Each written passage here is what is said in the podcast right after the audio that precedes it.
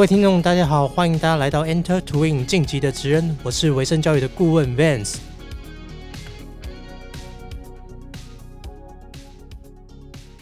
二零二零年被称为台湾的五 G 元年。那随着网络速度越来越快，所有的装置呢跟平台能收集到的数据，我们也会预期到越来越多。那这个阶段呢，很多公司都会迈向一个数位转型，借由数位化的方式呢，能让企业营运上可以达到更好的成效。那尤其呢是在行销这一块领域，在过去呢，让企业主最烦恼的问题就是很多的行销活动啊，其实都没有办法去很有效的衡量它投入之后的效益。所以呢，如果现在能透过数据化的分析，让每个行销活动都可以有完整的数据可以参考，可以更精确的锁定客群，然后去衡量每个活动的 performance，那就更可以帮助企业在做行销策略的规划，然后进而去提升整个企业营运的绩效。所以呢，我觉得资讯结合行销，也就是数位行销时代，真的是来临了。那今天呢，邀请到这个来宾。我觉得她是一个非常有趣的女生哦。那我们是在 Toastmaster 认识的，那是在有一次集会，我们有一个共同的好友 Alan 介绍认识的。那其实呢，他跟我背景其实算是非常相似，因为我们都是具有资讯跟行销领域的背景。那他在行销领域呢，也是在 Marketing Communication 行销传播这一块呢，拥有十二年的工作经验。那现在呢，他结合过去资讯的背景的能力。然后转往数位行销这一块领域，那我自己个人觉得呢，他在这个时间点转换的非常好，那也是为了之后的职业发展提前布局。那另外呢，每次见到他，我都觉得，哎，他总是笑容满面，十分有朝气的一个模样，所以呢，就很想要了解他怎么样保持这么欢乐的一个人生。所以呢，今天很高兴可以邀请他来上我们的节目。好，那就让我们欢迎今天的来宾 c o n y Hello，大家好，我是 Connie，看起来很开心的 Connie，谢谢 Vance 的邀请。Hi Connie，哎，好久不见，最近还好吗？哦，最近真的是人生非常充充实啊，我只能这样说。二零二零果然是个变化的一年，大家都感受到了。嗯，我相信是这样，没错，因为你总是会很充实安排你的生活。我觉得现在有点太充实，我想要空虚一点。真的吗？对，太多了，太多了。好，没关系。那我觉得一开始呢，可不可以先跟听众来分享一下，就是你自己的一些背景，包含你的学经历背景啊，然后在职场上的工作年资，还有在目前的就职的工作的内容跟职务。呃，大家好，我是 Connie。嗯，我呢本身，我先介绍一下我自己的学经历背景好了。我是主呃大学呢是主修资管，后来去德国念了 MBA。我的最主要的工作就是在 Marketing Communication 的部分。大概做了十二年，那现在的最主要是在做资料分析师，在电信业，那分析是有关一些客服的一些讯息数据。那你可不可以说明一下过去十二年在 marketing communication 这边的领域所担任的职务的内容，然后工作的内容？嗯，呃，其实以前我还不知道什么叫 marketing communication，因为我们都叫 macom macom。其实，在外国来讲，呃，我应该这样说，这样这样说好了，它其实是一个专案式的。呃，一种类型的概念，它主最主要做工作，其实就是在于产品的上市，然后增加它的产品的销售量，这是我们最主要的工作。所以它的类型主要分成，比如说做呃活动啊、event 啊，做曝光啊，然后像现在很流行做的网络的行销，这些都算是我们主要的工作在内。因为在行销领域啊，就是有很多年轻人，他们都其实想要去念 marketing 嘛。嗯，那其实，在 marketing 底下，它就是有分很多子领域，所以像是 marketing communication 这一块，其实就是 under 在 marketing 底下的一个比较像是行销传播这一块的一个一个发展。那你觉得这个工作的内容本身比较吸引你的部分是在哪里？比较吸引我的部分哦，其实我觉得是有趣，然后再来它是有变化的。我觉得我这个人很呃。说保守归保守，但是有时候不想墨守成规，所以我希望我工作总是有一些变化性跟新意。然后现在在呃，在过去的时候，我因为会因为不同产品，我要做不同的活动推广、不同的研讨会，所以每次在这个过程当中，我可以从产品学到新的东西，我可以在执行当中去调整呃怎么推广这产品。然后如果它的销售量很好，或是受到很多人欢迎的话，其实我自己也会一定的成就感。然后它又不只是只是书面上的文字。你可以接触到产品，你可以跟客户互动，造成连接，然后听到客户的声音。所以对我讲，它是一个很多面向的一个工作内容。所以我觉得它这方面非常吸引我。哦，那你现在呢？从这个行销的领域，现在结合这个资讯科技跟行销，也就是数位行销这一块领域，你可不可以先跟大家分享一下你目前公司所在的产业，然后主要服务的产品，然后还有你本身职务的工作内容？嗯，其实在我一开始做，其实做行销、做 event 的，有做呃网络的都有。然后因为我觉得看到它很多的可能性，所以我就去读了一些有关大数据的一些。技能跟工具，所以现在到了电信业去做资料分析师。然后我最主要的工作内容是分两块，一个是属于分析，所以分析师工作；一个是属于 PM 的工作。这次 PM 比较像是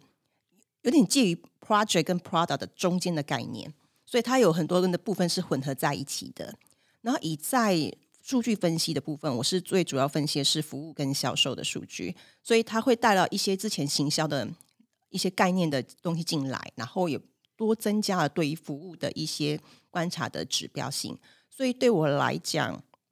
嗯，它是有新的东西，但是又可以用到我以前过去的经验去做分析，所以会学到很多的分析方法，用了新的工具去做分析，我会觉得非常的有趣。嗯，了解。像我觉得啊，从行销领域转往这个资料分析的一个领域嘛。那基本上你有自己去学了一些新的工具，对，去做一些资料的分析。但是我觉得现在在做资料分析这个 domain 里面呢，它其实我们会一直觉得，哎呀，可能会有一些问题，比方说数据量不足，没有办法做一个比较有效的一个趋势的判断，或者是说呢，你必须要去了解这个 domain 的 know how，你才能知道这个资料要怎么样去有效的运用，跟去做一个后期的一个发展跟规划。那在你们公司上面，你们有没有遇到什么样在资料处理分析上的一个问题？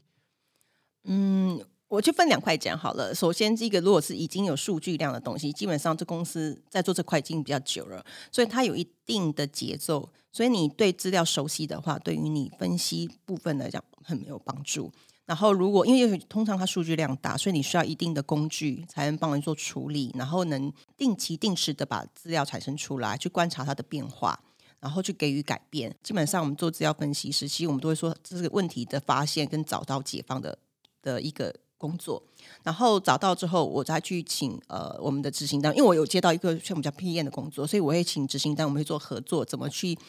把我们看到的问题去调整过来。所以对于我觉得来讲。它是一个责任很重大的，因为当你看到像你在开车，如果发现到呃我的油门或是某些指，那仪表板上很多指数，它如果有变动的时候，其实我就把它拉回来。所以我就是负责去做出这些资料，然后看到哪些有变动，我要跟我开车的人讲，哎，我们要调整喽。所以我要跟开车人说，哎，我们可能要怎么调比较适合，讨论几个方法之后，我才去做这件事情。所以对我来讲，它有很大挑战。可是它用了很多我过去的经验，比如说沟通、行销的敏锐度、对市场的了解，然后加上新的工具，我觉得这方面的挑战是不容易的。所以，可是这是有数据的情况才有办法做到这件事情。但是另一部分是，其实是没有数据的话是怎么办？因为我们现在有在做东西是新的东西，它其实没有数据，所以我们是先推论出可能怎么样的可能性，开始去执行。可是我们就是短时间一直很，一个礼拜就一直去回，呃，其实每天啊，每天每周都不断去回顾我们目目前的情况是怎么样，然后去累积数据。然后发现到其实我们需要更多的数据去产生的时候，我们就会跟我们的 IT 人员啊相关人员去可能产生，就是要把资料留下来，然后去堆叠这些数据。所以我觉得数据少有数据少的难度，数据多有数据多的难度。但是我觉得少的时候麻烦事是你要怎么在短时间看到全貌很难，因为我们是电信业很多大部队，你其实你一个决定会影响很多的人，所以要短时间做下决策，然后去做执行，这个是我觉得每一行每一页都需要遇到的。所以我觉得很幸运是我现在遇到了五 G，又遇到了呃我们。武汉病毒，所以呢，你就会感受到，其实，在短时间做脚步的转换的能力是很重要的。然后刚刚好我就遇到这个阶段，所以就导致我现在日子非常的忙碌，因为很多新的东西上来，很多新的服务在练，在在上轨道的当中，就要让累积数据，然后调整整个部队的节奏，这是一个现在我觉得目前遇到的一个很大的挑战。那像在做这数据分析啊，我相信在同行里面，同样是在做这个角色的人呢。应该很少有像你有一个这么深的一个行销的资历。那你可不可以分享一下你当初从行销领域要转往这个资料分析领域的一个动机？这个就是这个就是有趣的地方了。嗯，其实我之前在做的产品是属于工业电脑，然后在工业电脑在大概一五一六年的时候，呃，基本上我在做工业电脑的时候，我都要出国去做展览，有时候在国内做展览。但在国外做展览的时候，你看到到整个世界很重视指的几个议题，所以当时候在一五一六年的时候，我去了德国，我看到那那几年状况是他们很流行一个叫做 Omi Channel 的一个一个概念，叫做全渠道的概念，这还是应用在零售业，可是基本上整个行销概念都用到这个理念。全渠道就是说我在不同的。客户在不同的可能环境，我们就叫 channel 就是环境，比如说 email 是个 channel，一个网络是一个 channel，Facebook 是个 channel。我在不同的 channel 当中，我都可以收到行销的讯息，然后把它呃把这样的讯息传达给客户，客户就会知道，他方便他去做呃下购的一个决定。所以我在德国看到这个零智慧零售的这个 Omni Channel 的时候，我印象非常的深刻。可是你也感受到，其实，在那么多方面在收集资料当中，你怎么做这些处理，怎么去做分析，然后进而去做精准行销，其实是很有难度的。而且后来我在后期，我因为我一直在做数位行销嘛，做做网络行销，我有发现到个很大的问题是，当我有这么多不同管道的讯息进来，我怎么做结合？我有技术上的困难，我也觉得我的分析能力需要再加强，所以这促成我很想要在这方面好好的专精。所以后来我就去旅行，然后去上课，去看一下这整体的环境，去决定我要走资料这一行。可是我的走资料不是我纯粹只是走资料分析，我觉得还是结合我全过去的经验、我的行销的背景、行销的经历，然后结合到新的技能，资料分析一起融合在一起的一个工作。所以你就说这叫转型嘛？我觉得这有点像进呃下一阶的进阶融合挑战。嗯，我相信在这个数位行销的时代啊，像是这样结合资讯能力跟行销领域的一个能力的人才，应该会在这个时代会有占一个非常大的一个优势。我觉得其实是诶，因为讨论这个议题，其实其实外国很早都在讨论很多的新的概念性的东西。然后我印象很深刻的时候是在一五年参加活动，然后后来一六年的时候，马云有提到一个叫全。新零售吧，好像叫新零售这个概念，就是电商。电商不会只有电商在做，以后每个产业都会在做电商这个工作。所以，电商的概念是以后每一个销售的管道，它都每一个品牌都都需要做这件事情。所以，那个印象对我的冲击其实很大的，因为以前我爱看有关于电销的经营的东西的资讯，我觉得它是很前卫的一个经营模式。可是，我们也看到它可能会跟我们现在实体的零售业做结合。然后果然在这次武汉病毒，我们完全感受到这样的威力，所以很多的公司都大量的转型，所以不会只有实体店面，然后网络形象、网络形象、网络的电销的这种和都有结合在一起。对啊，像我之前的工作也是在从事这个行销策略部门，那我们的大老板呢，他就会常常常常就会很好奇说，我们投入这么多的资金啊，在展会啊，或者是在一些活动。或者是在一些媒体的露出，甚至在一些线上的一些曝光，到底成效是如何？其实，呃，都没有一个非常好的一些工具跟资料可以去做分析。那我相信呢，现在越来越多公司在转这个数位化转型的这个阶段，基本上他就是想要透过一些更有帮助的工具去做这个资料的收集跟分析，然后让他去评估整个行销活动的一些效益。没错，对啊。那你可不可以讲一下，你觉得目前呢，在从事这个资料分析的这个工作，最吸引你、最有趣的地方，或者是说你觉得最有挑战的地方在哪里？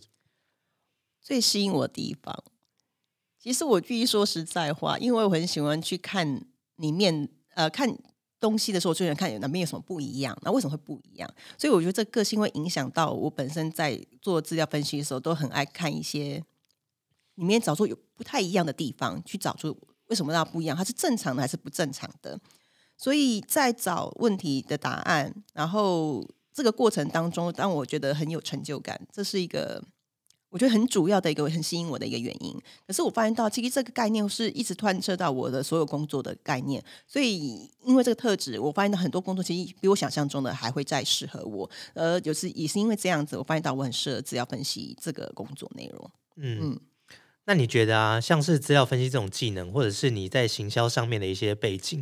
那你目前是在电信业这个产业嗯工作吗。那我相信在资料分析上面，你必须要有一些呃 domain know how 才能去了解这些资料的正确性跟这些资料怎么运用。那你觉得，如果这样的技能在不同的产业上面，你是需要再去学习不同的 domain know how，还是说这个是怎么样可以去做一个延伸跟应用？其实我觉得每件事最难，其实一开始你没有概念怎么建立起那个 base 那个基底。可是当你有一个 base 当中，你再慢慢把不同的能力慢慢再堆叠起来，所以以后你在未来的转行或跳新的东西，其实它的难度是会减少的。所以我觉得我我觉得我转入资讯资呃资料科学这个行业状况，是因为我以前有资讯背景，可是在资料科学当中，它用了很多新的大数据，所以大数据技术或者是那种架构。如果你呃头脑没有转换的话，其实你很难接受这样的讯息。可是我就很幸运的是，因为我之前在做工业电脑，然后工业电脑是做终端 terminal 的部分，然后我们主我们的我们是 terminal 跟 server 一起做合作，所以 server 其实都是远端的，都是云端。就因为这样，我很早就接受到什么叫 vn，很多就是比较新的这种云端的科技。然后也因为这样子，所以我在接收大数据的这些课程的当中，我发现到其实对我来讲，这是很理所当然的一个。的内容我不会很多的头脑的一种冲有冲击，我就觉得哦，没错，他就这样，哎，对，就是这样子。所以在吸收当中，我觉得我有不少，我觉得那是不少的优势，就是我在头脑转换当中是快速的。可是，在技能部分，我遇到很多困难是：第一个，很少写程式就会有难度；再来的话是，呃，资讯科技概念其实都是属于在局呃呃布局，其实是比较小，可能就台湾区或亚太区。可是你开始遇到很多国家是做。跨区域，然后有不同时呃不同的时区的时候，你会发现到其实你有很多考量问题是我们以前比较不会注意到，所以我发现到我看问题的深度跟广度都要重新再做一次的调整，我觉得难度其实很高的，所以这部分呢，我还是在努力学习当中。然后，但好想我现在在这件信业状况是。因为电信业其实我们专注其实都是在台湾当地化居多，所以我本身对于的资料熟悉度是有一定的。然后，但在接收讯息当中，很多的指数或者资料的类型，会因为不同工作、不同的公司跟环境会有落差，所以你要去寻找哪个是这个公司的 benchmark，然后再由从 benchmark 再往上去做提升。所以难度一定有，挑战一定有，但是也觉得在这过程当中学到不少有趣的地方。我觉得这是很好的分享，然后我也想要再问比较深入一点的问题哦，就是像资料科学这个领域啊，其实呃，因为我也是念资管的嘛，对，是大概应该有十几年了，十几年前念资管，那其实呃，其实十几年前在念资管的时候，资料分析这件事情其实就已经在谈了。我相信你应该也有上过类似 data mining，就是资料仓储跟呃资料挖掘的这个这种这种课程。嗯那你觉得现在资料科学会这么火红的原因是什么？然后跟以前我们在谈的这个资料仓储跟资料挖掘有什么不太一样的地方吗？哎，我觉得这是很有趣的地方。早期其实我们还没有资讯化的时候，我们那时候读书是很重点是要怎么把系统架出来，所以是设计一个系统，把系统架好，然后让客户呃使用者可以把资料输进去，然后就不用人工去做处理。资料一直有在谈，可是因为对我们来讲，我们那时候光建造这个架构、这个系统的时候就很花时间。其实我们在谈，只是比较谈，我们没有真正去接触资料，所以只是这说这件事情，所以我们就一直是这样子。可是当现在有趣的地方是，我当我们的环境越越复杂，我们的企业越做越多事情，就很多不同的系统。当我怎么把系统全部连在一起？那连在一起之后呢？这资料要怎么去做结合？格式怎么一致？我觉得如果有读过资管，就会知道，其实我们设计一样，光讲时间这个部分，可能是年月日就好几种不同的写法。我在做，对，没错，就是如果我要怎么把所有的这些系统接起来，你帮你要把那资料格式先做一致化，所以你很多的一致化的工作其实是需要去做的。所以当时其实我觉得我们小时候讲的，小时候当时候讲的资讯，其实比较像说资资系统的架构的建呃建立起来。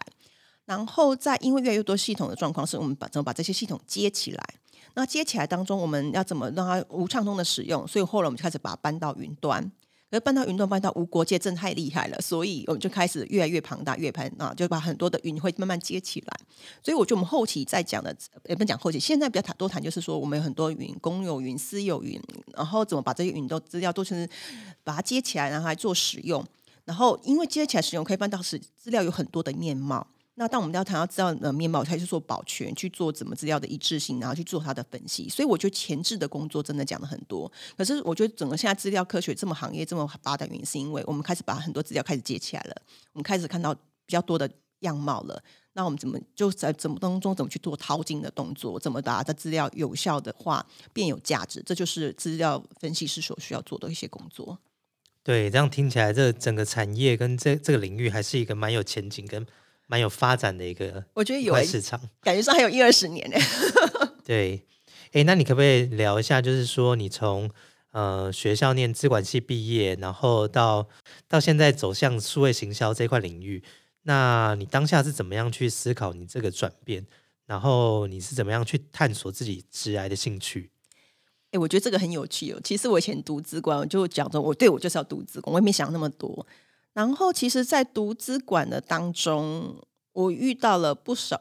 不同的老师，他都提到我说：“你是不是要再思考一下？”尤其是我在上行销课程当中，老师都说：“你对行销应该有一定的。”程度要思考一下我的人生，所以那时候我第一次开始了解到，哎，其实我好像没有我想象中的了解我自己，所以也是因为老师的原因，我才开始做第一部分在学校中的转职，就是从读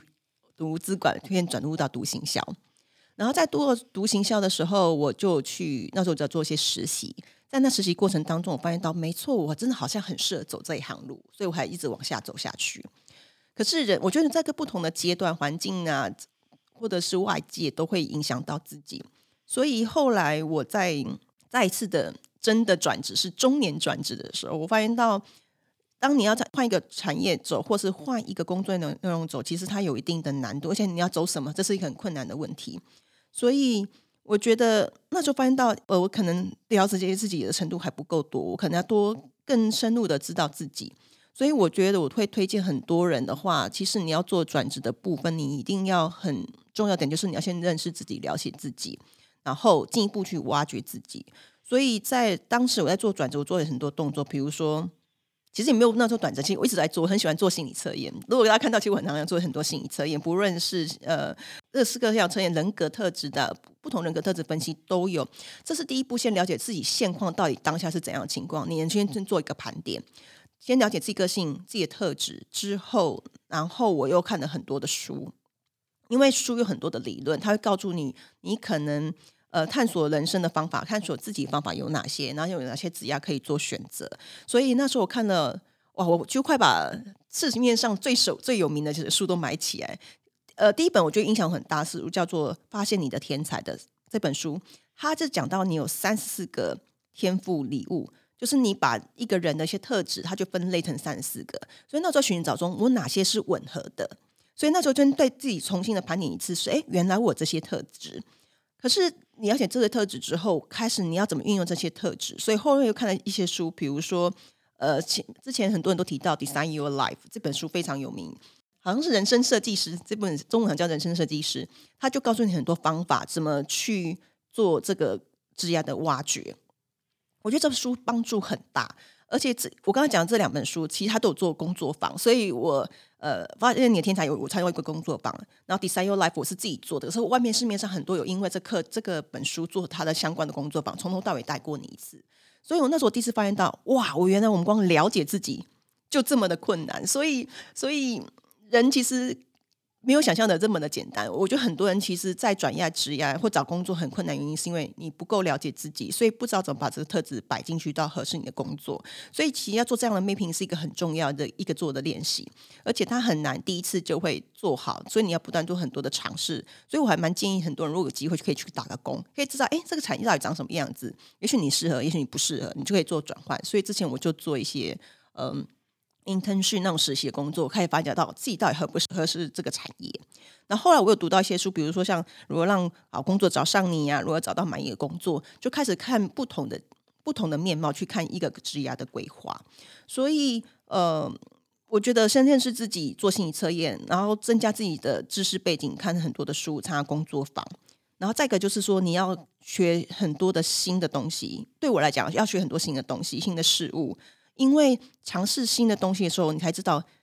诶，我可能对这个是有兴趣，我可能喜欢，我可能适合，你才知道。因为我们通常小说的生活面向都很窄，其实你认认识自己的机会不多，尝试新东西真的不多。可是当你遇到越多新的东西的时候，你会发现到，其实有些东西其实你擅长，可是你自己不知道。所以你会这样都发现到自己的新的天赋，而且认识朋友很重要。我觉得跟你很多不同的人互动的时候，第一个可以打开你的眼界，然后因为打开眼界，可以去触发自己一些思维跟想法。而且别人认识你，不代表他认识的你跟你自己认识你其实有点不一样。所以我常常借由别人认中眼中的你，呃，自己去了解。哎，原来我是在眼别人眼中是长这个样子，或是有些天一些地呃，我觉得不错的地方可以发展地方，其实我自己不知道。可是别人看得一清二楚，他就觉得哎，这不是理所当然？你怎么会不知道？你自己怎么会不知道？所以我觉得呃，认识新朋友啊，呃，然后学新东西也很重要。然后还有一个。我觉得这是我自己的呃小 paper，可是我觉得很多人也会的做的事就是旅行。可是很多旅行其实是放松，去呃跟家人团聚之类的。可对我来讲，我旅行有分很多种，呃，旅游可能就是跟家人，可是旅行这种事情我会给我自己，所以我会规定自己，对我要规定自己去固定要做一些旅行，而且只能自己去做，因为你在旅行当中把自己。那个时候才能把自己的专注力放到自己的当下，你只注意到自己，所以你在遇到一些事情的时候，尤其你在自己旅行、在外国旅行的时候，你会遇到很多的突发状况，也只有外界的突发状况，或是外界的事情，只会会触发你一些一些不同的思维。而更重点是，其实你会发现到，其实你肯认定的一些反射动作，其实真正发生的时候，你其实你不是这样的自己，所以那时候才是真正认识到，原来我自己是长这个样子。所以对我来讲，旅行是可以发现自己潜在的一种可能性，然后发现到其实自己想想的跟自己不太一样，而且在不同的人生阶段旅行，你会发现到自己的样貌会一直转变。所以我发现到职业转换啊，认识自己是一直要做的事情，因为你会为为了呃，因为外在一直调整，自己就变得不一样，所以这是一辈子在做的事情。对，我觉得呢，就是每个人要不断的一直寻找自己的职业方向，可能都要透过一些方法，然后去更了解自己。那像 c o n y 有分享，他是透过了一些呃，比方说阅读啊，跟旅行的方式来了解自己适合一个什么样的一个职业的方向跟职务。对，那你刚才有提到旅行也是一个非常好的方式嘛？然后之前有听到你说，哎，你有去完成一个。一百天的欧美亚的自助旅行，对对对啊，你你要不要分享一下你这个一百天的一个旅行的经验？嗯，我觉得，嗯，这个很有趣，因为很多人想说我是为了这一百天准备很久。其实大家不知道的是，其实那时候我只是觉得我需要暂停一下，我想要重新再调整自己的人生，所以做的一个 pose 一个暂停。所以那时我只是想说，嗯，那我先准备个一个月好。所以其实那时候想法可能就是说，哎，我可能旅行一下，然后那因为那时候刚好是年底，跟我妈说，哎，可能我可能不会过过年哦，我可能就会去外面旅行，然后就是用这样的设定。所以那时候钱没有准备很多，然后就订一张出去的机票，就准备出门了。就是抱着一个去流浪的心态，对，流浪的心态。可是我要出国境的时候被说，哎，你没有买下一张飞机票，你是不能出国境的。那时候我才知道，哦，原来我要再买下一张机票才能出我们现在这个门槛，所以就立刻在机场出境之前，立刻再买一张下机场去哪个国家的机票，然后才出了国家的。也是蛮随性的哈，哎，真的很随性。我大部分只会决定自己一至两周的行程，那一个其他的行程其实都是只是可能选了几个国家就排下去，可是没有想说我要去哪个城市什么，其实都没有想过，就只是写下来。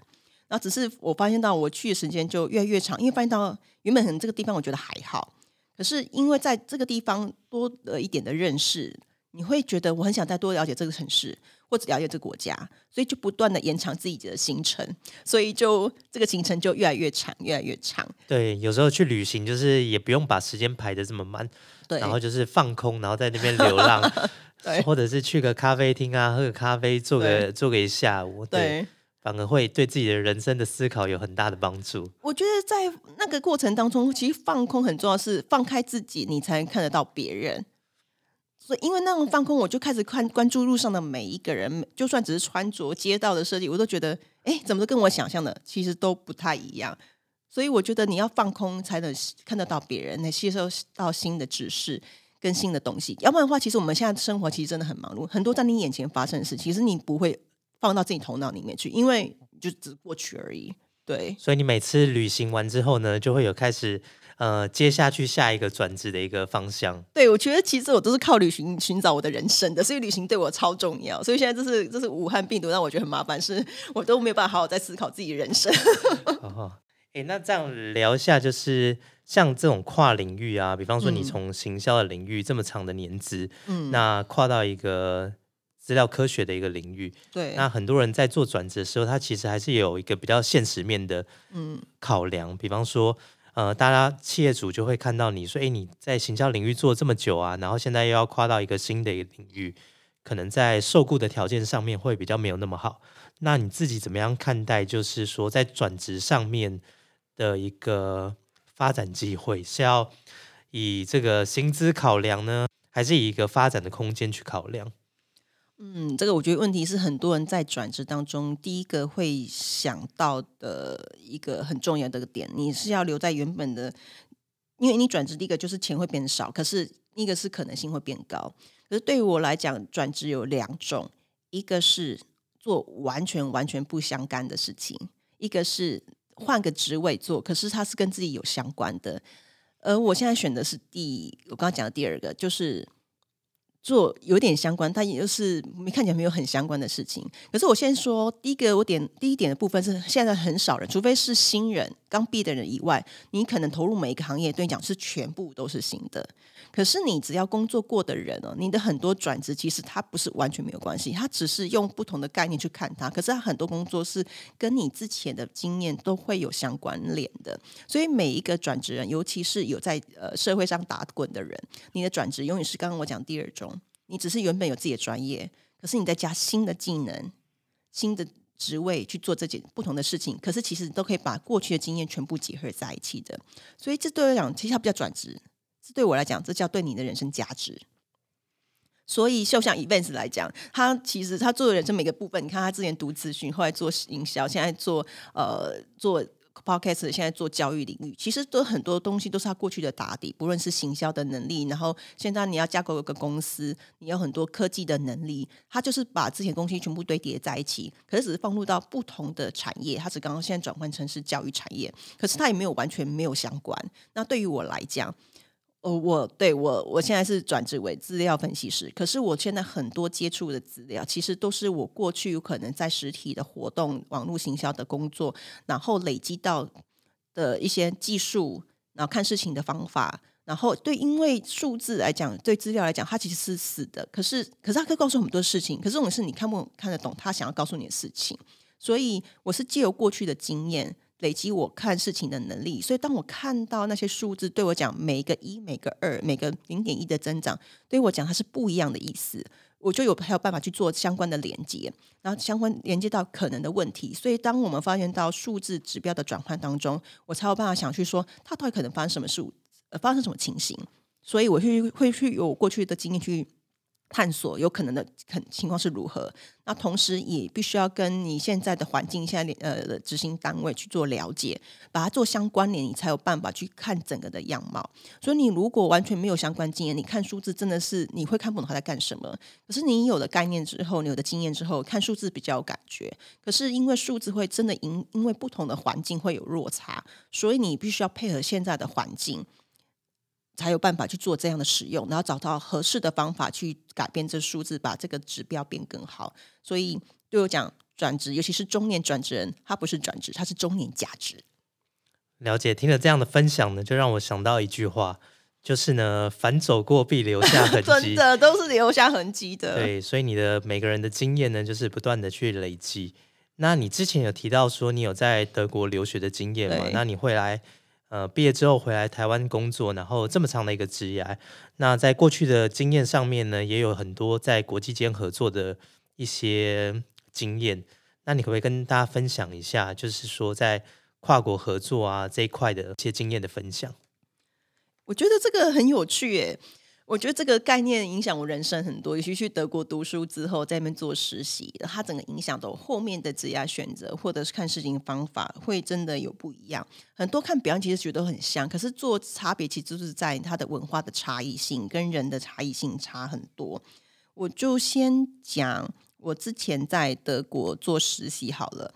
嗯，我这边是在做实习，我做两个实习，然后有一个实习是做旅行业，我觉得可能真的跟人有关，所以到最后我还是都很喜欢旅行，就可能跟当时有影响而来的。当时我在做个旅行社，做一个线上的呃关键字搜寻跟分析，那时候全世界的 Google Earth 才刚开始。还没有 Google Map，还没有 YouTube，在那个阶段，我要做关键字搜寻，其实那时候是难度非常高的，所以我就才发现到，哎，其实我那时候就已经在做数位行销了，我已经在选择关键字，因为现在都有关键字策略部分，所以我那时候已经在接触这一块了。可是现在因为科技的发达，现在有很多科技就是告诉你一些，像 Google Trend 就告诉你现在可能流行的关键字是什么，所以就帮助的很大。可是你在过去当中，你很多的土法炼钢。而且那时候教那么多年，你就会知道，其实很多有远见的事情是很很早就就开始的。所以我觉得在外国很有趣，是他们已经在做有些事情，是可能我们当下的环境不会想去做，可是他们就已经在做练习了。所以我就把这样的观念慢慢的带回来。所以后来我发现到，我所做的每一件事都跟数位行销是有相关的，只是由于因为现在数量越来越庞大，然后全管道越来越多，所以怎么后面的运用还是要持续练习。但是它对我当初的设定也是真的有差。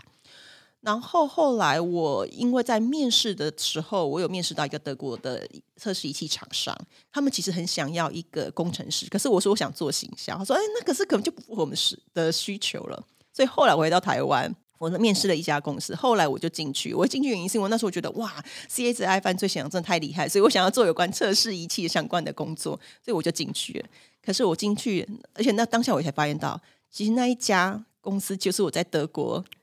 测试仪器面试公司的母公司，然后它是台湾的台湾的厂商而已，这么巧。所以我那时候发现到，我每走的一步，它都是相关联的。世界真的非常的小，然后也因为在这样呃有外国协议。的一个环境下，所以后来我做一些东西，就像一样是使用一些呃行销或者是些策略东西。刚开始其实都是外界呃德国啊、美国给我的讯息，然后再跟我的台湾的老板做融合，是呃选择的是比较适合台湾的一些行销策略。可是我觉得最有趣是，当时在那年代，其实那时候美国给我们一个呃 social media 的一个的发展的策略，然后他就说我们可能要用 Twitter，我们也要用 Facebook。可是这有，其实，在当时候，台湾还没有 Facebook，还没有开始大众菜的时候，然后到时候那时候还没有台湾没在用 Twitter，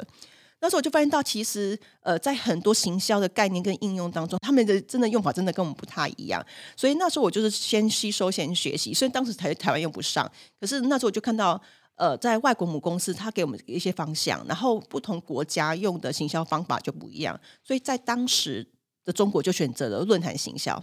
然后我们台湾就是还是走 event 行销，所以我就有这个机会在这种混血的国家，是我可以知道别人现在在干什么。也许很多东西不适合，可是我就留下来观察。然后后来我们台湾就开始有社群行销，就是开始出现，就慢慢把再把接上去。所以我觉得在这样很幸福的事，是我可以看到很多不同国家在做什么东西，然后也连接起来。也许当下没有办法用到，可是未来其实都会用得到。所以从那时候的概念是从行销、对策略、从对产品的规划，你都会有开始有不同的看法。对，那我相信呢，你现在进入到这个资料科学的领域呢，在台湾，我觉得也是一个算是比较前期的一个铺铺路。嗯，因为现在二零二零年被称为台湾的五 G 元年嘛，对，所以我相信在未来的整个资料量的提升上面呢，一定会用更快的速度去累积。所以我觉得你现在可以做一个提前的布局。呃，对我已经布布局好久，还在努力布局当中。对啊，那最后一部分呢？我觉得我想要就是也跟你聊一下，就是因为每次看到你都觉得你笑容满面啊，就很开心的样子。你可不可以跟大家分享一下你是怎么样保持一个这么快乐跟乐观的一个心态？哎，其实我想跟他说，其实我本来没有那么乐观的，我其实我是走比较内敛悲观的人。那为什么可以表现总是表现这么乐观呢？哎，我其实我发现到，真正过得幸福的人哦，他其实他不知道自己是幸福的，所以他反而比较容易愁容面貌，然后容易抱怨，而且都是为很多小事，然后不断重复抱怨。其实那是其实那是比较幸福人才会有的特质哦，因为他是很幸福，所以他容易因为很小的事情就会不开心，会有难过。可是我发现到，当你人生经历越来越多的时候，乐观这个观念是用学习，它是用培养，它不是天生的。因为当我们世世界只会越复杂，然后越来越不简单，所以你烦恼只会随着年龄一直增多。可是我们不可能永远都真的乐观，因为我们反而要要开始练习是自己呃可能解决问题的能力，或者是调整情绪的能力，这个都是要不断的练习起来的。所以那时候我就感受到，我已经不是一个很乐观的人，可是我这样不乐观当中，我就很容易不开心。那我怎么让自己生活更开心？其实我就要新的技能来帮助我。所以那时候我开始注意怎么去培养自己的乐观的能力。可是我觉得培养乐观能力讲起来都好简单，开心能力听起来都很简单，好像讲起来都很简单，可都非常难做到。而且你很很多其他很多的科学理论跟很多的技术性要学习。像我觉得我看了一些脑科学一个一些身体的书，还知道其实其实很多情绪是跟内分泌有关的。如果内分泌已经控制了你，你没有做些改变的话，它就是会一直样这个样子。所以那时候我发现到我的我的练练习的人生修炼要很多元化，所以我第一个就从呃身体的部分开始，因为很多内分泌会控制你，然后环境会控制你，那我能做就是先做好自己的事情。所以一个部分我就开始，我会先其专注做，其实我是先冥想，然后看书去怎么做冥想，然后很小就开始练习运动，因为真的很容易不开心，所以常常就去运动走走。因为我发现到去外面走走的时候，情绪会真的变比较好。我觉得就表示整个环境。比较没有那么压迫感，你身体会也感受到压迫感没那么重之后，你心胸比较容易开阔，所以我发现去走一走也很不错。然后。你可是你知道台湾很爱下雨，所以我不可能永远都在那边走来走去。然后你有的淋雨就更新又更不好，所以我开始也也寻寻找一些可以在室内做的活动。所以比如说我很爱做瑜伽，我还做一些伸展的运动，那都是因为为了让我自己情绪可以更好、更乐观看事情。所以我能做就是先改变自己，改变身体，改变自己的能控制的环境，这是身体的部分。然后再是其实是调整自己心智的部分。我觉得。你要增加很多的生活经验，看到其实人有很多的问题，人都很多的烦恼，你才会发现到其实世界很大，自己的问题其实也是对我讲，其实这也是难啦。可是你当别人问到你更大的时候，你可以发现到，那我怎么从别人遇到更大问题去寻找解决问题的能力？所以就开始把那种技能不断的累积跟保留下来。所以你会当你眼界开大之后，你会发现到自己问题原本在乎的问题，其实可能没有想象这么大，只是我们把自己困住。所以你会开始把它，你的能力慢慢扩张。你把你看的问题看得更远、多元貌之后，你就比较容易开心，所以你也比较容易乐观，因为你能看到不同的面貌。因为每一个事情都有正反面，而且不会正反面是很多面。所以当我很多面的时候，我看到很多面的，我再选择哪一面我想要来看。你一定选择你想要看，你才有办法去做一些改变跟行动。所以我觉得乐观，基本上我觉得很多人乐观只天生乐观，那只是因为。刚开始的环境刚刚好，很幸福，有很多人帮助着你。可是，在人生长大当中，可能都要靠自己，所以再乐观的都没有办法那么乐观。所以我们其实是要学的是怎么去变乐观，怎么去更正面的面对人。那你觉得这样培养乐观的心态啊，是怎么样去影响你的人生？我觉得影响人生，我觉得很庞大。你会觉得其实有东西，呃，有问题其实你是可以解决的。你有解决事情的能力，其实你就不会那么害怕。困难、害怕未知、害怕不可能，那也因为有这样的信念之后，你会发现到你比较愿意去尝试新的东西。所以，在我觉得对我来讲，就连职业转换都是一个乐观带来的，因为我觉得那是有可能的。我有能力去呃多增加一点变化，人生的多点变化，不会只是在某一块而已。而且当尤其是环境一直变化当中，你没有你的可控的地方越来越小，你会更害怕。可是你当你有乐观的成分进来之后，你会比较用比较不同的心态去面对这些事情。然后去培养自己技能，然后去做面对。所以我觉得我敢在中年转职。我觉得，比如说在中年转职的难度其实很高，而且特别是台湾是属于在职场来讲，它是比较保守的，所以他很难接受转职的人，尤其是中年转职的人会很困难。所以怎么在中年转职还保持保持出你的价值，这是难度很高的。所以你改变不只是自己，还有外界的看对你的看法，然后呃雇主的看法，我觉得这个很不简单。所以，你大家给那个中职转年的人一些鼓励好吗？对，所以我觉得呢，现在年轻人就是也不确定自己未来工作的产业，然后工作的业态跟未来的一些工作内容是什么。但是呢，现在就是把自己所接触到这个领域，然后不断的去打好自己的基础，然后累积自己的经验，然后呢，我相信这种跨领域的一个需求可能是会越来越大。嗯，对，所以我觉得这样的发展可能是未来一个趋势。对，然后我觉得就是要培养自己乐观的一个心态，嗯可能对自己在其他上面的帮助也会很大。呃，我觉得很重要一点是你转职的话，你不能只是突然立刻想做就做这个东西，其实你要很多的时间的堆叠去做准备。像我觉得我在做呃数据的部分，其实是我长期我从以应该说我在你做形象来讲，以台湾我们讲的就。就在通常在做马康而已，可是，在外国来讲，行销分很多阶段，从 research 到马康，它很多很多阶段的。然后，因为我觉得很幸运是我接触到前面的 research 的部分，然后后面的马康的部分，所以对我来讲。我本身很早就接触到资料的收集跟分析，我觉得我很多人其实有这种这样的经验，只是我一直把它累积下来，然后一直学习新的东西。所以虽然我说我叫资料分析者，可是我不是只是这几年学，我是可能长时间一直堆叠下。所以我可能之前做产业分析、做产品分析，然后现在在做到资料分析到行为分析，它其实很多东西是相关，可是有点又有点不一样。所以你是不断的深化、深化、深化，所以。其实转职很小心的事，就是不是要全部重新做新的，是应该怎么把它串联起来，才能它的东西还是甲本，不是真正从零开始。因为真的只要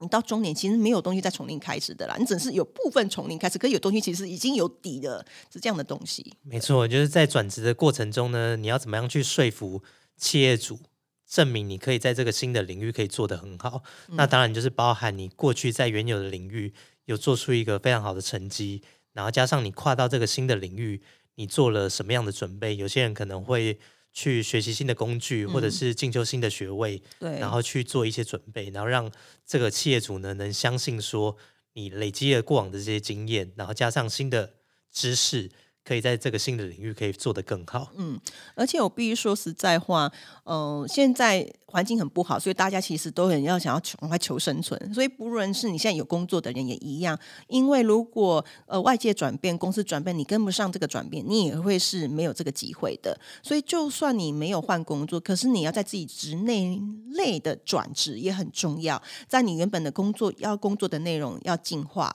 然后还要想办法去找时间，这要找时间去优化自己工作内容，然后用新的技能做进来。其实，在你可以不用换工作，可是你可以在职原本的职位上做转职，也是一个很好的训练。嗯，没错。那最后呢，你可不可以给大学生或一些社会新鲜人呢，在职场规划上，或者是在自我进修上、能力培养上的一些建议？嗯，我觉得这个真的还蛮重要的，尤其是刚出社会的人，或是。那或是在学校的大学生们，其实人生经验真的比较比较不多啦，然后能聊的人没有那么多，所以你对未来的彷徨真的是很庞大的。所以我觉得在以职业的状况是，呃，相信我，你不可能知道答案是什么，你要很习惯在未知的环境跟未知的呃有限的知识当中。去寻找自己，这是一个很重要的。所以在以职业规划的部分的话，我觉得你能做的事就是先了解自己，你多去探索自己，去去测试一下自己的状况到底是怎么样子。因为很多人其实。不太认知自己，他不在，他很少跟自己沟通，他不知道自己在想什么，所以都是呃外界讲了，流行是这样来，我就就跟着走。可是你没有了解自己的时候，你当你很做的很多决定，其实你到最后做都会不开心，因为你觉得你没有那么喜欢，可是你没有什么感觉，也不知道做什么，就只这样做下去。所以要先去，我觉得就是先，我觉得你可以多读书，多打工。呃，打工是真的不是只是为了钱而打工，是做一些。工作内容上是有一些东西，比如说，像公司很像很多实习，像什么虾皮，很多电商都很多实习生。其实你去感受到，你如果你对形象有兴趣，你可以去这地方去做下实习，做个几个月，你基本上很快就会就会发现到自己有没有喜欢的东西。有时候你可能不有了解，可是你就会感受到，好像有个声音在告诉我自己，哎，我好像有点喜欢这个东西。所以我可以觉得你可以去打工做练习，然后去探索自己，然后对这产业有点了解。然后的话，我刚刚讲的多读书，然后多跟不同的人了解、聊天、沟通，而且是跨产业或者是不同科系的同学都可以做了解，因为他们的他们觉得理所当然的事情，但我们自己来讲，很多是哎，真的吗？对我讲是完全新的东西。所以借由这样的资讯的分享，你可以更了解其实很多的样貌跟可能性。然后我也觉得大家可以多读各个样的书籍跟新闻。你会看得到很多的专家分享。当你看到很多专家的精辟分享，其实所以可能当下看没有感觉，可是它会慢慢进入到你头脑。所以过了一段时间，你会慢慢有时候遇到问题，会会那个资讯会不断的涌出来，你就会把它做一些连接。所以多阅读也是有帮助的。所以我就会告诉大家的很重要一个心态是要习惯在未知、不定、不确定的环境下环境下，这种去去了解自己，然后彷徨很正常，紧张很正常。可是。这个就是我们的人生，而且我们的答案很多只是现阶段的短短时间解放，可是长时间其实是不断的去思考而成的。嗯，我觉得这是对大学生一个非常有用的一个建议。那我觉得呢，今天真的很高兴，就是 h o n y 来上我们的节目，然后分享他自己在工作上面的一些经验呐。然后对人生的一些看法，然后给我这么多的一个心灵鸡汤的，有很心灵鸡汤吗？对，或者是人生的痛苦，把它融合成一个快乐的故事而已。真的 是一个很快乐的故事。对，所以我觉得呢，在职业规划上面，除了培养专业的硬技能，然后还有你自己本身的一些软实力之外呢，包含这种心理的层面，就是怎么样去了解自己。然后探索自己是一个什么样的人，适合什么样的工作。对，再加上我觉得有一个非常重要，就是一个培养乐观，然后愿意学习的这种态度，嗯，可能会帮助学生在未来在职场上面一个职业发展会有一个更不错的一个机会。好，那今天呢就很高兴，谢谢 c o n y 来上我们的节目，然后跟我们做这么精彩的分享。嗯，非常谢谢大家，非常谢谢 Vance 给我这机会跟大家做分享。那也欢迎大家如果有任何的回馈的话，可以借由 Vance 呃回馈给 Vance，然后让我知道，因为我觉得我很多很需要成长的地方，可是我相信很多地方我也可以分享给大家。借由这样的训练跟分享，可以让大家可以少走一点冤枉路，是很棒的事情。好，谢谢 c o n y 谢谢 Vance。好，那今天节目就到这边，我们下次见，拜拜，拜拜。